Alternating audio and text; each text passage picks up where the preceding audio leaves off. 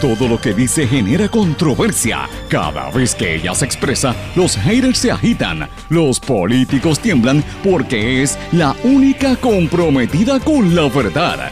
Periodista, bloguera, relacionista licenciada, analista de la noticia, escritora y le dicen la provocadora en las redes sociales. Y ahora comienza en blanco y negro con Sandra Rodríguez Coto. Un proseneta activo en tiempos de crisis. ¿Es a esto lo que se resume el caso de Sixto George Maceira Rosselló o es que el gobierno federal quiere algo más?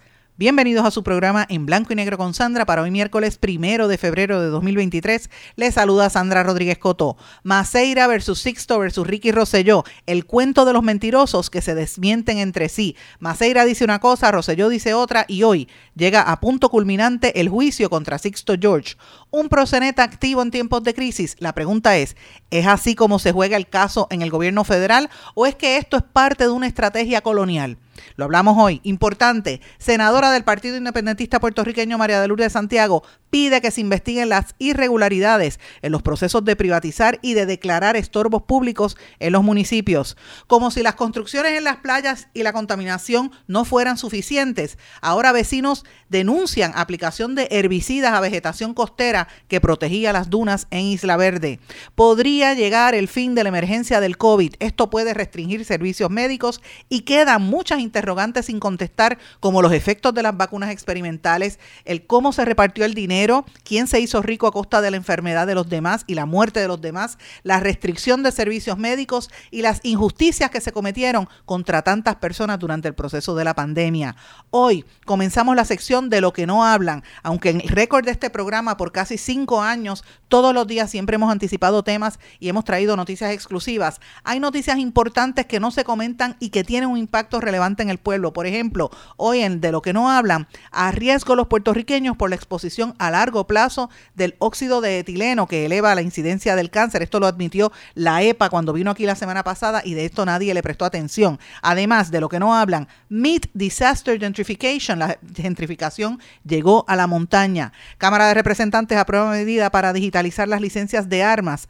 Hay que reducir la brecha digital entre los mayores de 55 años. Transparencia Internacional señala estancamiento contra la corrupción en América. Y BuzzFeed despide a 180 empleados y dice que usará la inteligencia artificial para crear contenido y sustituir a los periodistas. Vamos a hablar de estas y otras noticias en la edición de hoy de En Blanco y Negro con Sandra. Este es un programa independiente sindicalizado que se transmite a través de todo Puerto Rico en una serie de emisoras que son las más fuertes en sus respectivas plataformas digitales, aplicaciones para dispositivos móviles y las más fuertes en sus regiones. Estas emisoras son cadena WIAC compuesta por WYAC 930 AM Cabo Rojo Mayagüez, WISA WISA 1390 AM desde Isabela, WIAC 740 AM en la zona metropolitana. Nos sintonizan también por WLRP 1460 AM Radio Raíces, La Voz del Pepino en San Sebastián, por X61 que es el 610 AM 94.3 FM, Patillas, Guayama y toda la zona del sureste y este del país y por WPAB 550 AM Ponce, desde Ponce para todo Puerto Rico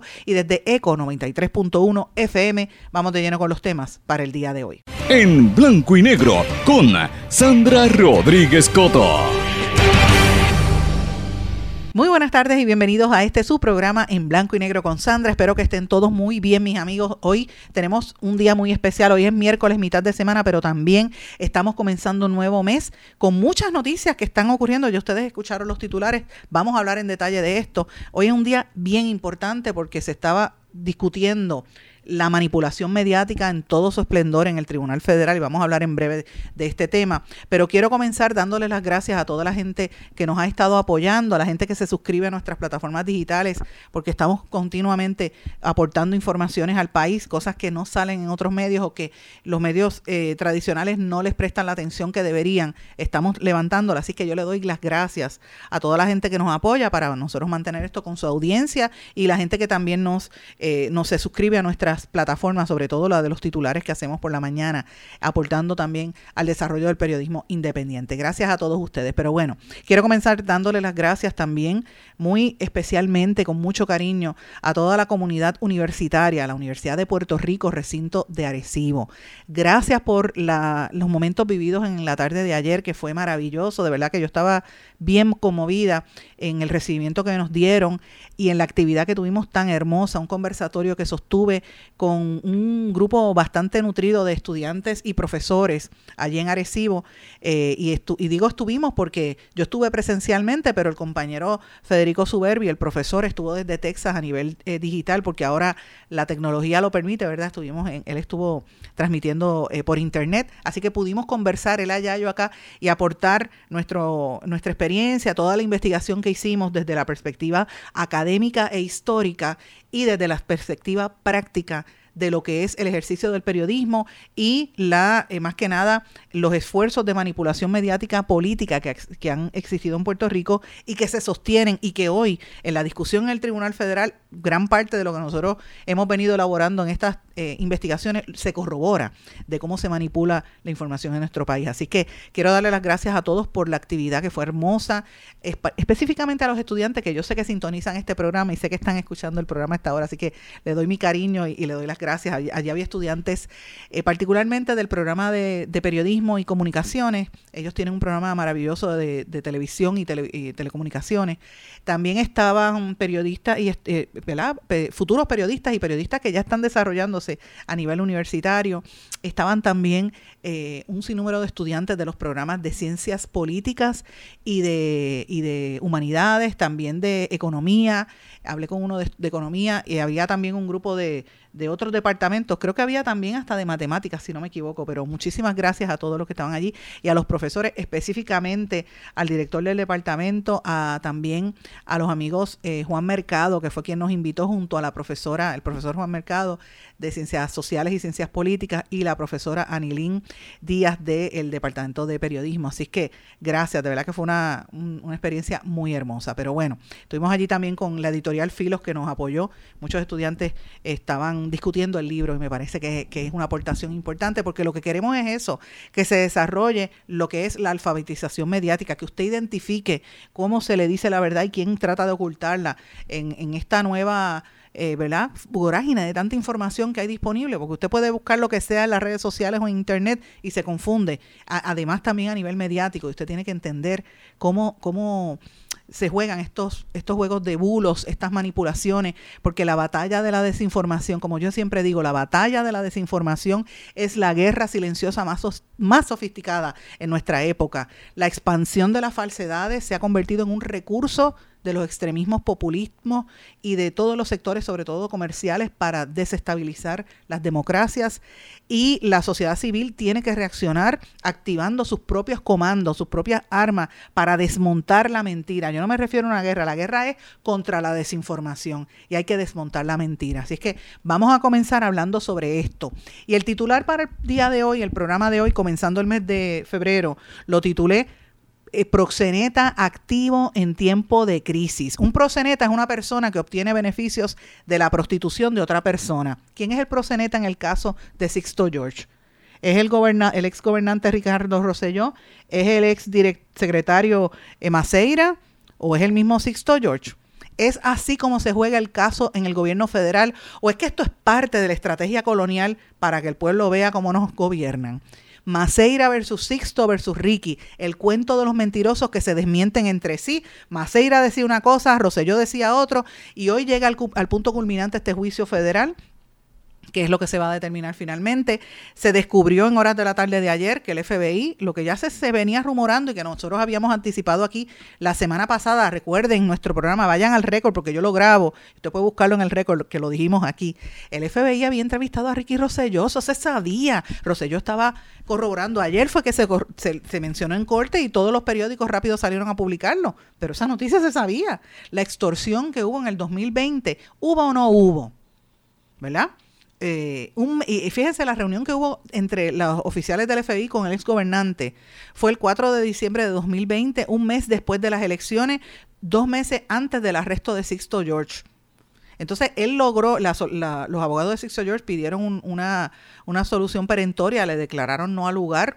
Eh, y obviamente había una orden para que Ricky Rosselló testificara, pero no, supuestamente no lo encontraron. Y lo que tenemos que preguntarnos es, ¿qué es esto? Esto es un esfuerzo del gobierno federal para que el país se dé cuenta de los malandrines y corruptos que son los que están manejando la opinión en nuestro país, para que el país se dé cuenta del maridaje y la asquerosidad y la corrupción que vincula también las estructuras de los medios corporativos que permitieron esto y ahora se dan golpes de pecho lavándose la, ¿verdad? la cara como si fuesen las santas vírgenes de, de la llanura. Señores, los medios fueron parte de este esquema y siguen siendo parte del esquema porque reciben los fondos del gobierno, me refiero a los medios corporativos.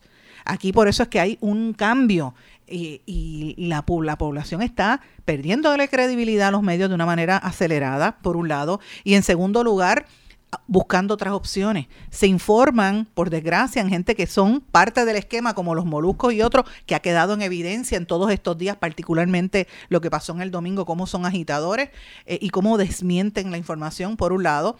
Y por otro lado, la gente está buscando los medios regionales, los medios independientes, los medios no tradicionales, como alternativa a las propagandas. Esto no quiere decir que los medios corporativos sean todos malos, no estoy diciendo eso, no me vaya a malinterpretar, ni vayan a, rasgarse las vestiduras a los compañeros periodistas que oigan, oigan esto, y no me sigan, bueno, si me odian, eso es su, su problema, yo no odio a nadie, yo estoy diciendo lo que hay. La realidad es que hay muchos medios haciendo un trabajo bueno y serio. Uno de estos que quiero destacarlo, lo voy a decir públicamente, es el periódico Metro. Periódico Metro está haciendo un trabajo bueno bajo la dirección de Ayola Virella y hay que respaldarla. Y lo digo públicamente porque está haciendo un trabajo serio. A pesar de los problemas que tienen, a pesar de que tuvieron que estar en una quiebra, por, por, los problemas económicos. Está haciendo un trabajo consistente, prácticamente sin personal. Así que quiero respaldar a ese medio corporativo que se llama Metro, para que lo respalden. Otros medios que están haciendo eh, trabajos importantes, alternativos a, la, a, lo que dicen el resto, e Iboricua. No es porque yo sea columnista ahí, es porque mire, mire el texto, mire lo que está haciendo Iboricua, trayendo noticias culturales, políticas y deportivas importantes que pasan a menor grado, la gente no le presta atención y son cosas súper importantes que están ocurriendo además de las noticias del día, lo mismo que pasa con Es Noticia PR. Fíjense, los tres medios que le he dado, que son medios distintos, alternativos a lo que la gente piensa. Yo no iba a decir eh, que no deje de leer, no le estoy diciendo no compre ni consuma el vocero ni el nuevo día, no, no es eso lo que digo. Léalo también. Por eso es que mis titulares por la mañana y para preparar este programa, yo leo más de 100 noticias más de 60 medios locales nada más para poder ver eh, las tendencias, y esto es lo que yo quiero pues traerles a ustedes. El caso de Sixto George demuestra toda esta situación. Eh, y ayer la, la manipulación anoche fue también interesante porque en Telemundo estaba en Rayos X, Yolanda Vélez Arcelay, con el equipo que tienen ahora hablando de esto, estaba en el Centro de Periodismo Investigativo, eh, habían unos miembros allí, estaba en Guapa Televisión Jay Fonseca con Maceira, que en algunos momentos parecía lavarle la cara y su amistad se, se vio allí al frente. Eh, y entonces quiero darle las gracias a Jay, que es el, el que siempre consistentemente ha estado eh, reconociendo que nosotros sacamos esto del, chat y hemos estado investigando todo este tema. En, no sé qué le pasó a, Rayos X que no lo admitió, yo me imagino que era porque estaba ahí el CPI y ellos quieren ser los únicos que, reportaron el tema del chat y a mí me da ganas de reír porque no fueron los únicos y la historia está ahí. Eh, Metro fue uno de los que también adelantó los temas, además de esta servidora y Puerto Rico lo sabe. La historia no se puede olvidar, aunque hayan querido olvidarla. La realidad es que fíjense cómo era la discusión pública ayer en esos dos programas y el tema central era cómo Maceira contradijo al mismo, a su jefe en el tema este de la extorsión. Él aseguró en corte, Maceira dijo en corte que Roselló le dijo que fuera a los federales. Entonces, cuando entrevistan a Roselló, Roselló dice otra cosa. Dijo que desconocía cualquier intento de extorsión por parte de Sixto George. Entonces, Roselló dijo que, que él interrumpió sus vacaciones por los arrestos de eh, la, la, directora de ACES, Angie Ávila, que públicamente he, dicho que en algún momento vamos a entrevistar aquí cuando tenga la autorización, dicho por ella, y el arresto de Julia Kelleher, que ya cumplió prisión prácticamente seis meses por ser la, secretaria estrella, como le decía Rosselló, y era una corrupta en el Departamento de Educación. Rosselló dijo que él vino a Puerto Rico por esos arrestos, no por el chat, pero que supuestamente cuando llegó y se dio cuenta del, esquema, pues, y de la magnitud del problema, pues ahí se dio cuenta de que era algo grave, que culminó con su renuncia, porque es la realidad el primer y único gobernante que ha renunciado a la historia de nuestro país. Él habló del chat war room, que era como se llamaba al, al chat que él creó. Él dice que no sabe quién lo creó, pero sí, eh, nadie le pregunta y no dijo cómo él violó la ley, cómo borró evidencia cuando borró ese chat. Así que por eso es que no podían procesarlo a nivel estatal, porque él borró la evidencia y la secretaria de Justicia de entonces, Wanda Vázquez, lo permitió. Eso es la realidad. Dijo Roselló que no, sería, que no serían fuertes con él. Él habló de cómo contrató a Big Global Media eh, y que la empresa de Sixto George para organizar eh, una campaña a su favor y que le hicieron dos pagos a través de su comité de campaña de 90 mil dólares, pero que al final no estuvo de acuerdo y entendía que el trabajo de Sixto George en el manejo de crisis no era el adecuado. Entonces yo me pregunto, ¿qué experiencia tiene Sixto George en el manejo de crisis o en el manejo de la manipulación, verdad?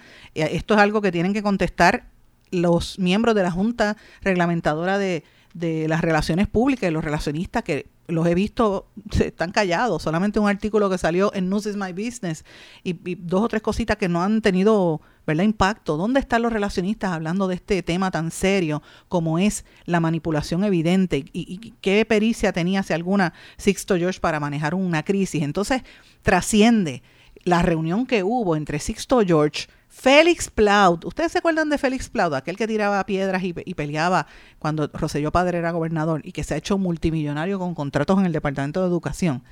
Pues mire, Roselló Hijo se reunió con estos, imagínese esa reunión, Sixto George y Félix Plaud.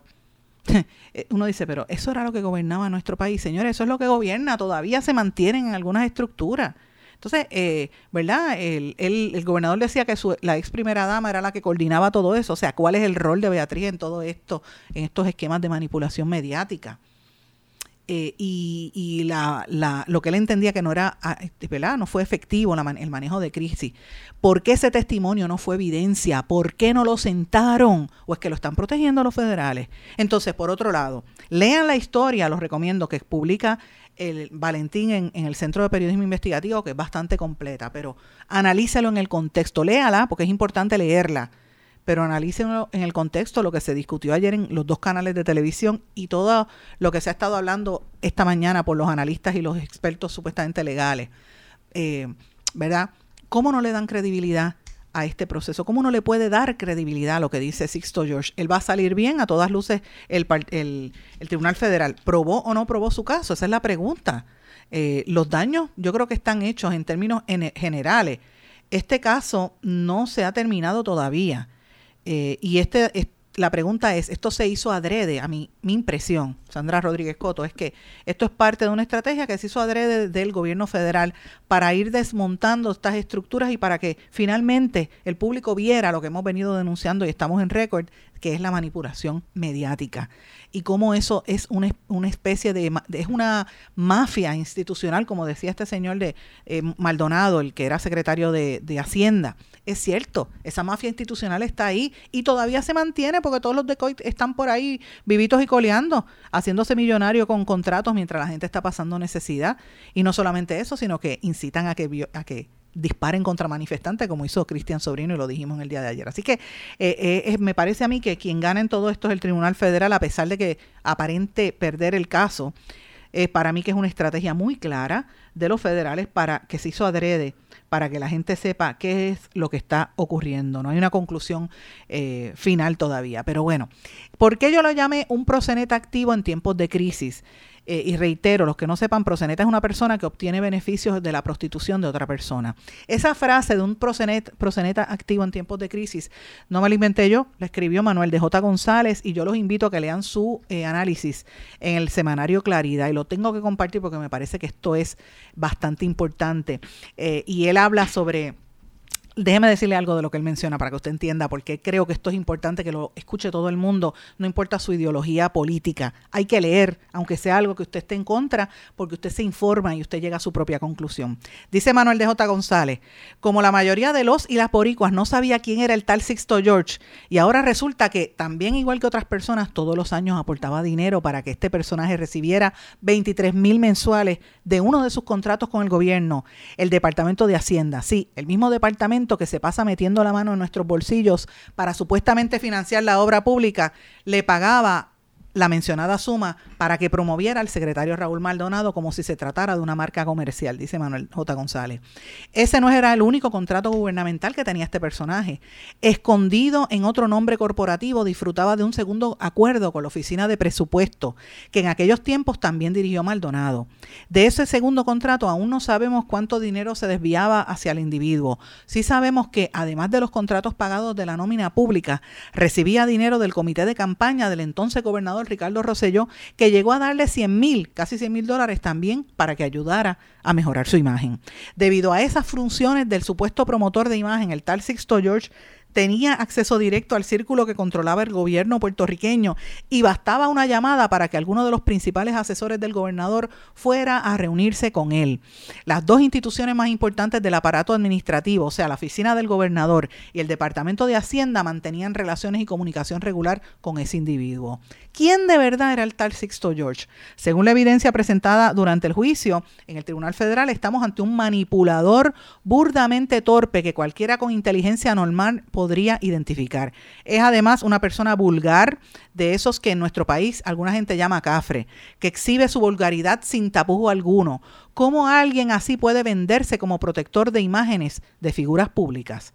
La clave está en el acceso. El personaje tenía comunicación directa y alegaba controlar otros parecidos a él que han logrado establecerse en programas de radio y televisión y que también gracias a la vulgaridad y el chisme logran una buena audiencia. Es decir, el tal Sixto era un auténtico proseneta que vivía de un nuevo tipo de prostitución, la que ejercen quienes explotan la chismografía.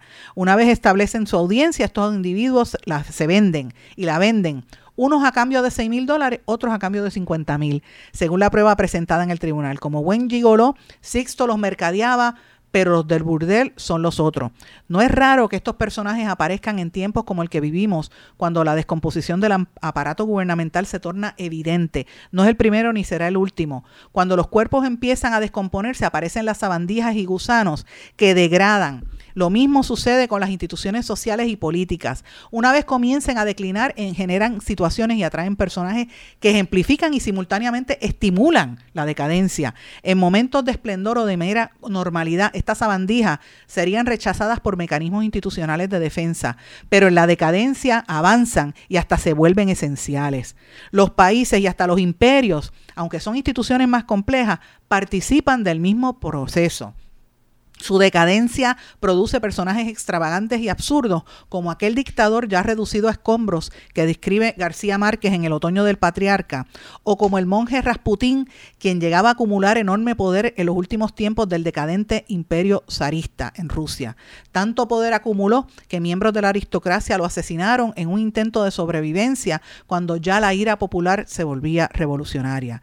En el caso puertorriqueño, la decadencia del gobierno colonial viene manifestándose desde hace mucho más de una década, pero es evidente que esa tendencia se ha acelerado en los últimos cinco años. Y cuando hablamos de decadencia, no solo nos referimos al número creciente de funcionarios incompetentes y corruptos, sino la inoperancia de la estructura pública y de la realidad de que ésta ha sido invadida por un escuadrón de individuos que aparte de busconear, nada aportan, quienes en medio de este pantano se esfuerzan por ser honestos, terminan marginados y anulados. En los últimos cuatro años hemos visto dos piezas de evidencia que comprueban este proceso de descomposición acelerada e incontenida. Uno apareció en el 2019 y otro el año siguiente en el 2020. El primero es el famoso chat de Telegram entre los individuos que conformaron la cúpula del gobierno colonial entre el 2017 y 2019, año en que desaparecieron de sus funciones como resultado del mismo chat.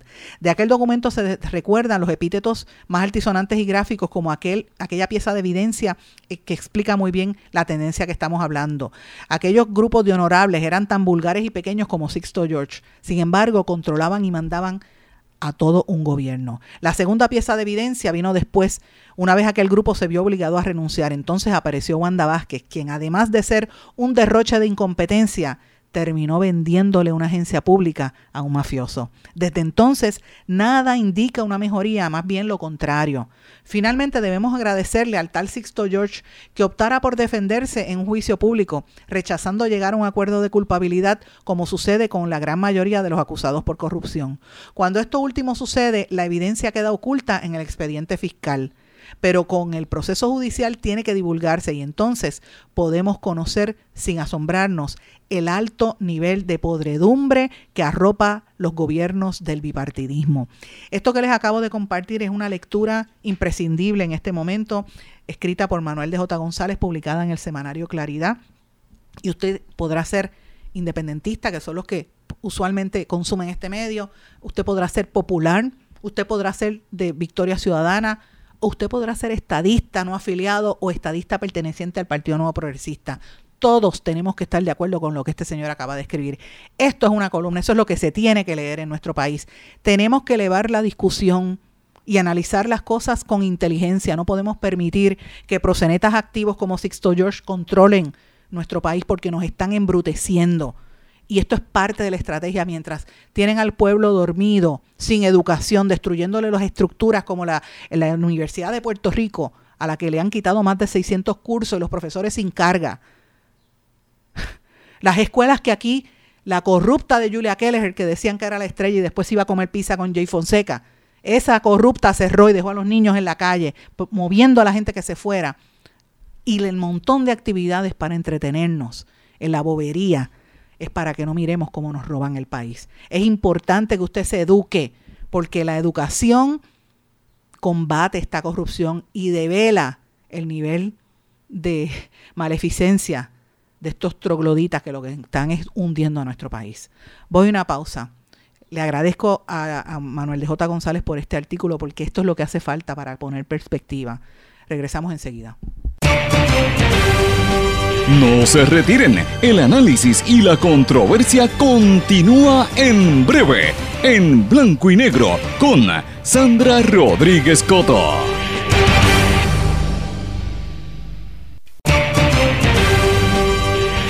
Y ya regresamos con el programa de la verdad, en blanco y negro, con Sandra Rodríguez Coto.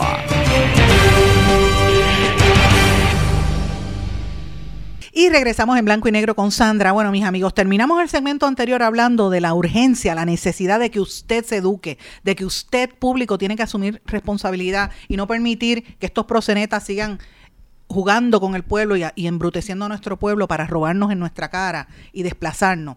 Una de estas cosas tiene que ver con el contenido noticioso y que a los medios le prestan atención. Y a mí me parece que este tema que voy a mencionarles a continuación debió haber sido la noticia principal del día, la número uno, no la número 80 como la han querido poner en algunos periódicos y noticieros del país. De hecho, hay noticieros de televisión que ni siquiera la han mencionado y me parece que esto es una, es una afrenta a nuestro pueblo. ¿Por qué yo menciono? Pues mire, estoy hablando de una noticia que dio a conocer la eh, portavoz del Senado del Partido Independentista Puertorriqueño, María Lourdes Santiago.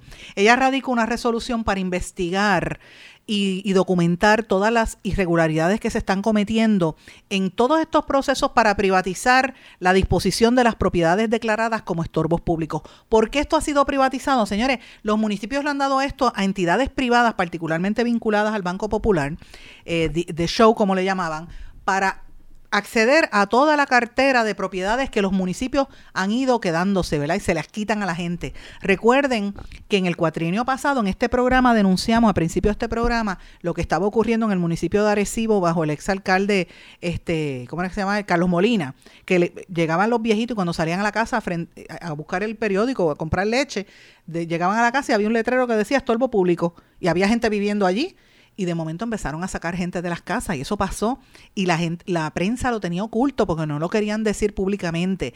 Ese escenario eh, se ha repetido y se ha magnificado porque mucha gente se ha ido del país, han dejado las casas solas y de verdad son estorbos que eh, afectan la comunidad, se llenan de sabandijas, etcétera.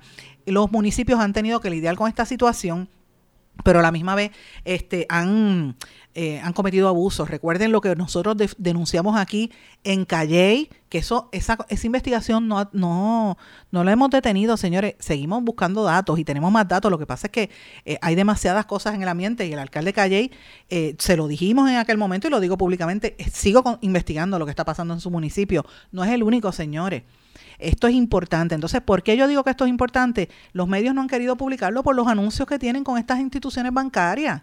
Y la senadora dijo en una que va a, haber vistas públicas para que funcionarios del CRIM también, que los funcionarios del CRIM expliquen al país la suspicacia que encontraron en las facturas sometidas por las compañías privadas a las cuales varios municipios han delegado las facultades relacionadas en la declaración y disposición de estorbos públicos. Era común ver que reclamaban la misma cantidad en gastos de mantenimiento desde 10 mil dólares. Entonces la preocupación es que, unido a esto, que usan parte de los contratos de expropiación del Estado cuando podrían tener unos criterios ajenos ¿Con, qué, ¿Cómo usted interviene con una propiedad que está supuestamente en desuso? ¿Cómo se le releva de eh, la función al CRIM, verdad? Eh, y una vez que el municipio recurre a esa expropiación, eh, que la puede adquirir la propiedad cualquier persona, ¿quiénes son los que están comprando esas propiedades y bajo qué condiciones? Esto pasó en Santurce, cuando prácticamente expropiaron a toda la comunidad y después la vendieron a unos precios de alto valor que son los mismos eh, eh, comunidad la desplazaron para dársela a los ricos. Está pasando ahora mismo en Santurce como parte de la gentrificación porque eh, quieren limpiar, como dicen, todo Santurce y dejar todo el área de Ciudadela para gente de alto nivel adquisitivo, para eliminar lo que era, antes el, el, barrio de Santurce. Eh, pasó en Puerta de Tierra, pero está pasando en todo Puerto Rico. Así que esto es un, es un, un escándalo de grandes proporciones que lo quiero traer a colación. Otro escándalo, y, lo, y, y le, me comprometo con ustedes que vamos a traer esto a la discusión, voy a hablar con la senadora porque es un tema que a mí a mi juicio, debería ser noticia de primera plana en todos los periódicos. Pero claro, no se quieren meter porque ahí están los anunciantes y volvemos a lo mismo. Es la, misma situación eh, que pasó con Salud a, finales del año pasado con ACES, que todavía no ha terminado. La prensa la oculta y, hay unos esquemas ahí bien fuertes. Eh, también quiero mencionar otra situación. No conforme con permitir construcciones en las orillas, con regalarle las playas a gente que no tiene que ver, con permitir que bambalanes disparen a manifestantes como pasó en Aguadilla y estamos investigando quién fue el que de verdad disparó, porque hay unas alegaciones ahí que no fue el, guardia de seguridad, aparentemente, o sea, ¿qué rol tenía el desarrollador eh, allí, Carlos Roldán? Esa es la pregunta, ¿verdad? Que hay que hacerse. Eh, no conforme con todos esos esquemas que ha habido y problemas en las playas, miren ahora, eh, luego de que se publica el, estudio, porque hace un mes recuerden que dijimos aquí el, estudio que se publicó del estado de las playas después del huracán María. Señores, ahí están denunciando el compañero eh, de Marea Ecologista, eh, ¿verdad? Marcos Pérez, que han estado quitando y destruyendo las dunas en el área de la playa de Isla Verde en Carolina, que las dunas se usan para proteger la costa de las marejadas, ¿verdad? Y no solamente eso, sino que le han aplicado herbicida que liquidó toda la vegetación que había en las dunas eh, para pues, fastidiar a la gente. O sea, están destruyendo el ambiente en la playa. No solamente allí, sino en playita también, en otras zonas, en el área de Isla Verde y Carolina. ¿Por qué lo están haciendo? Porque es importante conservar las dunas en las playas, porque ahí hay una vegetación nativa que es parte del ecosistema para proteger las costas. O sea, estamos destruyendo, a veces con la brutalidad de, de, de, quitar, piensan que eso es un matojo, mire, ese no es un matojo, son, son vegetación que viene específicamente para proteger la costa las están eliminando. Las dunas son eh, defensas naturales contra el embate de las costas, del mar en las costas. Es el área donde se almacena la arena y van y vienen. Y eso es parte importante del ciclo del agua. Que aquí han eliminado esas dunas para montar edificios. Todos esos hoteles. Ese es parte del problema, señores. Pero quiero comenzar hoy un nuevo segmento que quiero compartir con ustedes.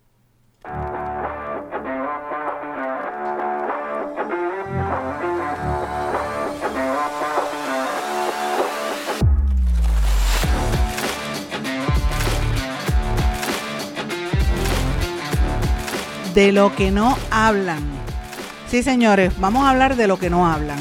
Ya les mencioné este tema de, de, lo que está pasando en la playa, les mencioné lo que está pasando con las expropiaciones, pero hay otros asuntos de los que no hablan. Esto voy a tener que traerlo de esta manera, a ver si la gente se da cuenta de la magnitud de los asuntos que nos afectan a todos. Este nuevo segmento, señores, va a ser de noticias que trascienden y de información que me parece que es importante y que los medios no quieren tocar ni con una vara larga, de lo que no hablan. Señores, vamos a empezar rápido.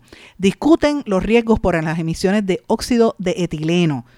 este fin de semana hubo unos ejecutivos de la Agencia Federal de Protección Ambiental, la EPA, que vinieron a Puerto Rico a finales de la semana pasada y estuvieron emitiendo una alerta a los residentes de cuatro municipios, específicamente porque están expuestos a unas altas emisiones de óxido de etileno. ¿Qué es el óxido de etileno? El óxido de etileno. El óxido de etileno es un gas incoloro, inflamable, que huele un poquito a veces dulce y se usa principalmente para producir sustancias químicas como anticongelante, ¿verdad? En cantidades pequeñas se utiliza como agente para fumigación y esterilización. El poder de este, de este gas puede dañar el ADN, lo que lo convierte en un eficaz agente para esterilizar poblaciones, pero esa capacidad magnificada, ¿verdad? En grado amplio podría causar y ya se está comprobando y ya se ha comprobado que puede causar cáncer. Eso es lo que está sucediendo en cuatro municipios donde la nube de ese de ese, eh, ¿verdad? Emisiones de óxido de etileno está afectando a las comunidades. Estos municipios son Villalba, Salinas, Fajardo y Añasco. Repito, Villalba, Salinas, Fajardo y Añasco. Y esta noticia sí salió publicada un sábado que prácticamente nadie le hizo caso, pero debió haber sido noticia de primera plana en todos estos días porque la jefa de la Agencia de Protección Ambiental eh, en, el Puerto Rico, Carmen Guerrero, y oficiales que vinieron de Estados Unidos estuvieron investigando el alza en la incidencia de cáncer en esa zona y las nubes que hay porque en esa área hay unas empresas como que, están emitiendo estos, estos gases al aire estas empresas son Metronic, Steritech y Custom, eh, respectivamente. Metronic está en Villalba, Steritech en, en, Salinas, Custom está en Fajardo, que se dedican o parte de sus operaciones se dedican a la esterilización de dispositivos médicos, un proceso para el cual se, se emiten estos gases, ¿verdad?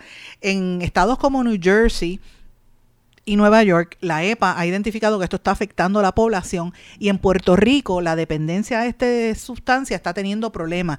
El otro lugar es la eh, fábrica Edwards Life Sciences en Añasco, que es la única de, estas cuatro empresas que les he mencionado que ha dado pasos de avance para adaptarse a los nuevos reglamentos federales que, evitan que, ¿verdad? que eleven al 99% de los estándares y evitan que esta nube salga y afecte a las comunidades, ¿verdad? Hay un reglamento nuevo que no los están aplicando. Yo quisiera que ustedes vieran los mapas, cómo esto afecta a toda esta región. Y esto es importante porque eh, no son las únicas fábricas que están potencialmente eh, Esas son las cuatro que, identificaron, pero no son las únicas que están emitiendo estos gases. Hay otras fábricas también, como por ejemplo plantas esterilizadoras en Juncos, la de de Juncos, Abbott de Arecibo y Boston Scientific de Dorado. Son fábricas que la EPA está evaluando, que hasta ahora no, ha incluido, no las ha incluido dentro de las instalaciones que están emitiendo esto, pero le tienen el ojo echado.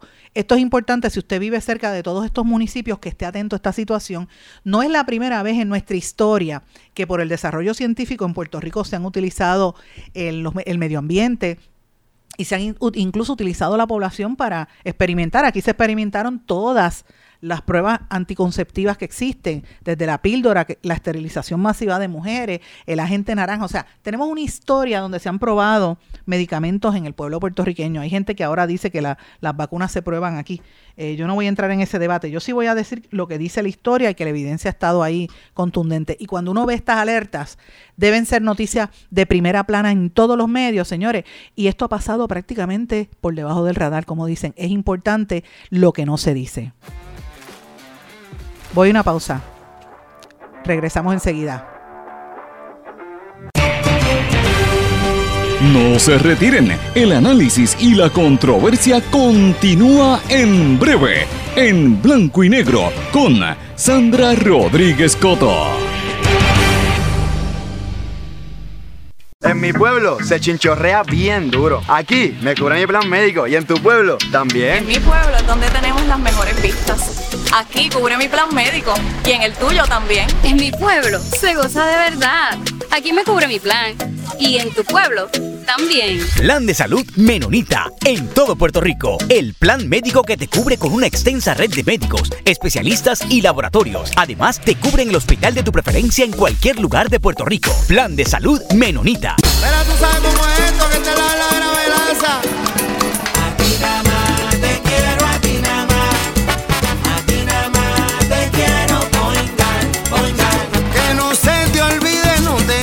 vayas a olvidar. Márcalo, márcalo, yo quiero poingar. Ana, muchacho. Te quiero a ti nada más. Mira, márcalo sin miedo. Te quiero poingar, poingar. A ti nada más te quiero. Yo quiero. Ana, muchacho. El dolor de cabeza con sus obligaciones de contabilidad con los servicios que presta Villalba y Villalba Company. Directo, personal y con sensibilidad humana. Lo que se busca en un verdadero asesor de contabilidad para todo tipo de servicio de contabilidad, pago de IBU, pago de nómina, informes trimestrales y anuales y otros. Ofrecen servicio directo personalizado. Villalba y Villalba Company. Para orientaciones, su teléfono el 939-336-5774. 939-336-5774. Y ya regresamos con el programa de la verdad en blanco y negro con Sandra Rodríguez Coto.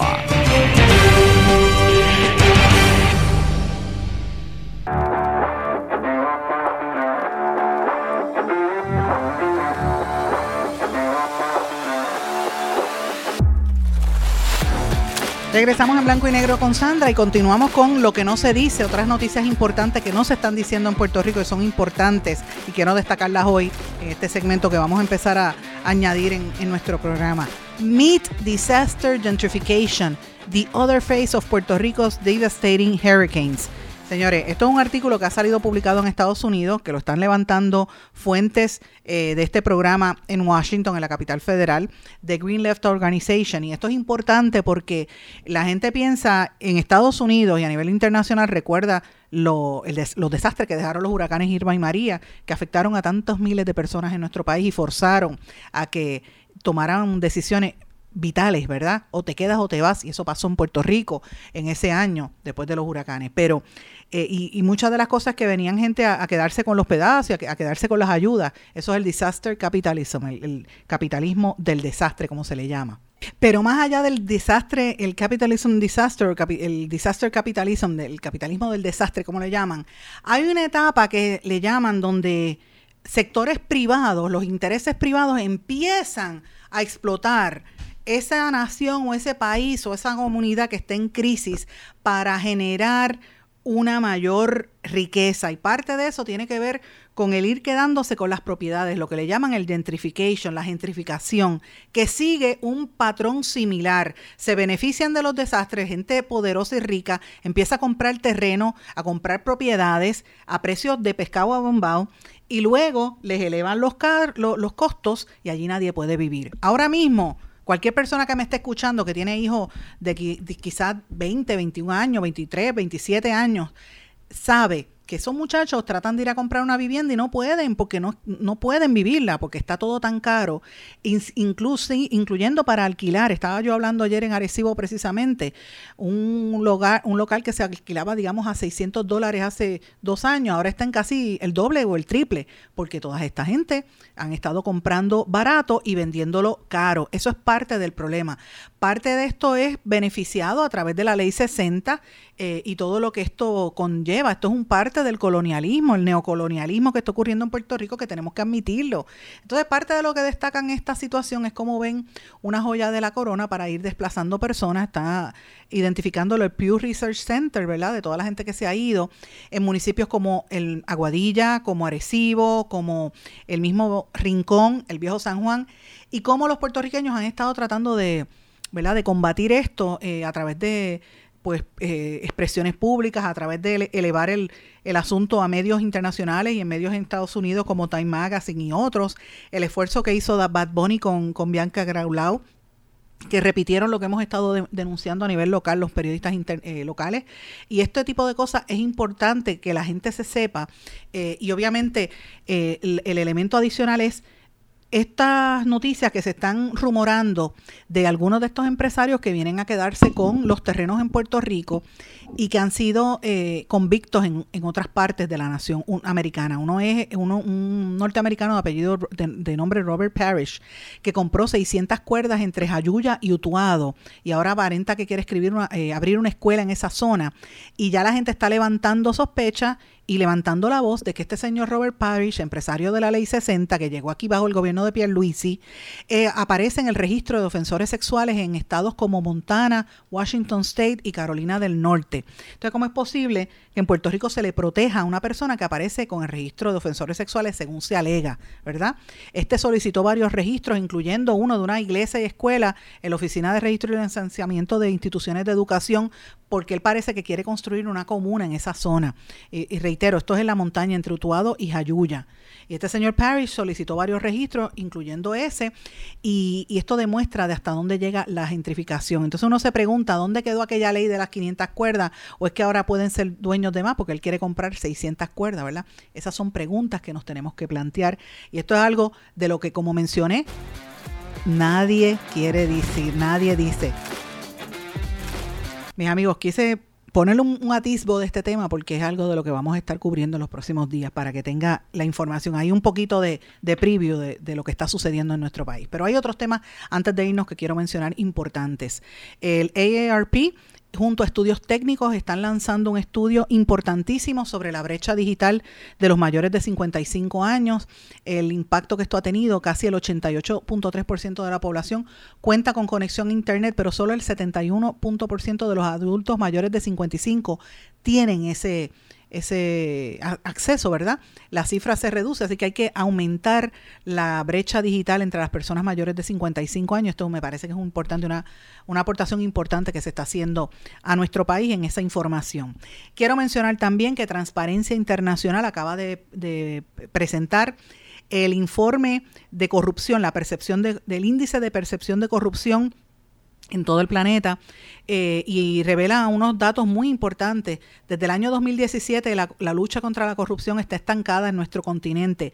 Ningún país del continente americano registró mejoras significativas en los últimos cinco años. Los países como menos, como donde menos corrupción hay es Canadá y Uruguay. Eh, donde más corrupción se percibe, Venezuela, Haití y Nicaragua. Eh, obviamente, cuando el gobierno está frágil, esto pues provoca que haya mayores redes de criminalidad y este estudio lo está revelando.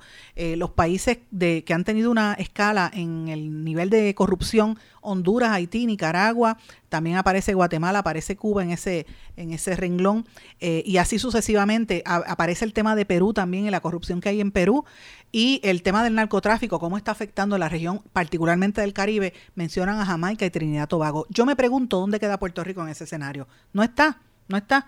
Pero Puerto Rico tiene que estar como parte de los países donde hay niveles de corrupción altos, porque miren, de esos que vive nuestro país, eso es lo que está pasando. Y eso es lo que se discute, por ejemplo, en el caso de Sixto George, en esencia es eso, la corrupción. Y todas las noticias que he dado hasta ahora en este programa casi una hora de programa, es precisamente de eso, de la corrupción que nos está arropando como pueblo, que nos está dañando. Y son unos índices que se miden a nivel internacional. Y termino con esta noticia, y tiene que ver con periodismo. Ustedes saben que es un tema que me apasiona, que siempre lo incluimos en el programa. BuzzFeed despide a 180 empleados y dice que utilizará inteligencia artificial para crear contenido. Cuando se supo esa noticia, las acciones de la compañía en, en la bolsa de valores subieron un 203%. BuzzFeed es un servicio de noticias que existe en internet, usted lo puede buscar BS, BUZZ Feed como, como cadena, ¿verdad? F-E-E-D, BuzzFeed.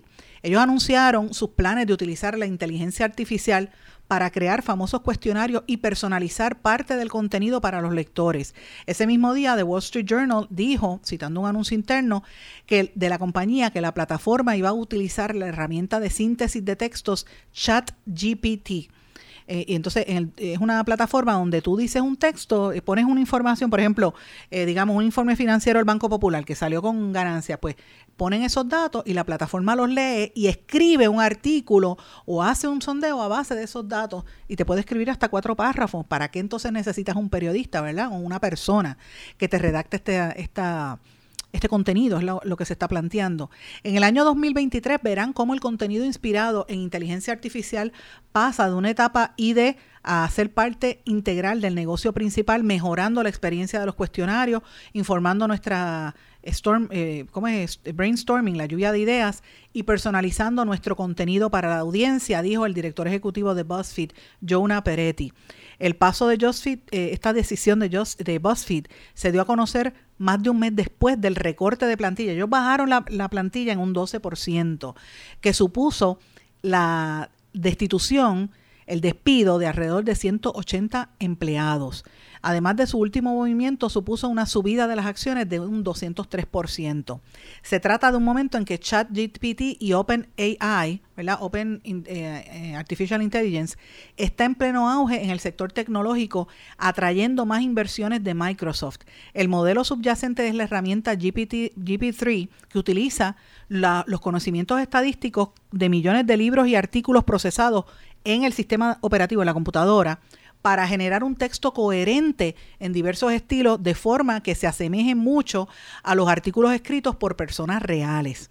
El GP3 intenta predecir las siguientes palabras más probables en una secuencia proporcionada por el usuario y según BuzzFeed estaría esta, sería esta tecnología con la que planea personalizar sus contenidos.